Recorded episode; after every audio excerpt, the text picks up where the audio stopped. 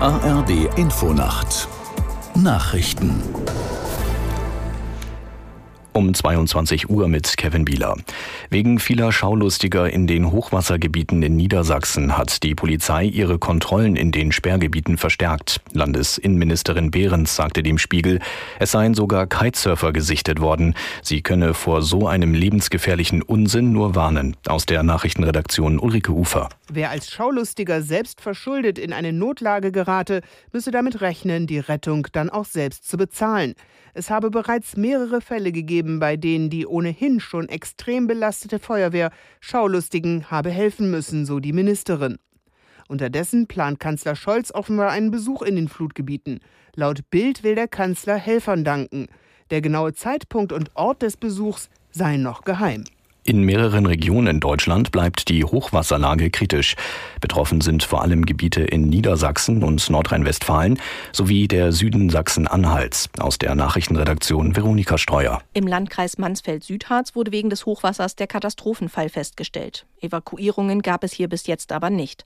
Anders in Niedersachsen. Hier mussten sich etwa Bewohner in Lilienthal bei Bremen in Sicherheit bringen. Außerdem wurden alte Bäume gefällt, da sie auf die Deiche zu fallen drohten. In anderen Orten wie etwa der Stadt Oldenburg werden Evakuierungen vorbereitet. In zahlreichen Regionen mussten die Deiche verstärkt oder stabilisiert werden, so in Haaren an der Ems. In den Hochwassergebieten in Nordrhein-Westfalen können die Menschen nach Angaben des Umweltministeriums dagegen ein wenig durchatmen. Die Behörden der russischen Grenzregion Belgorod haben einen größeren ukrainischen Angriff mit mehreren Toten gemeldet.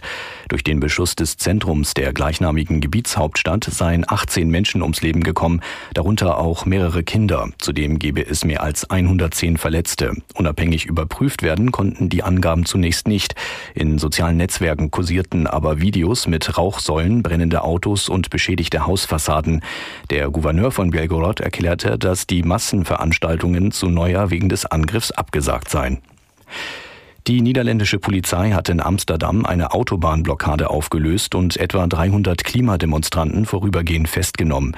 Sieben von ihnen werde vorgeworfen, durch die Sperre der A10 im Süden der Stadt eine lebensgefährliche Situation verursacht zu haben. Das berichtet die Nachrichtenagentur ANP unter Berufung auf die Polizei. Zu der Aktion hatte die Organisation Extinction Rebellion aufgerufen. Sie wollte damit eigenen Angaben zufolge die niederländische Großbank ING dazu bringen, sämtliche Finanzierungen für die die fossile Industrie zu beenden. Das waren die Nachrichten. Das Wetter in Deutschland in der Nacht im Norden und Westen etwas Regen, sonst verbreitet trocken, Tiefstwerte plus 8 bis minus 3 Grad. Morgen von Westen Regen, dann Schauerwetter, vereinzelt mit Blitz und Donner, im Südosten meist trocken 5 bis 12 Grad. Die weiteren Aussichten am Montag wechselhaftes Schauerwetter 4 bis 10 Grad. Die Zeit es ist gleich 22 Uhr.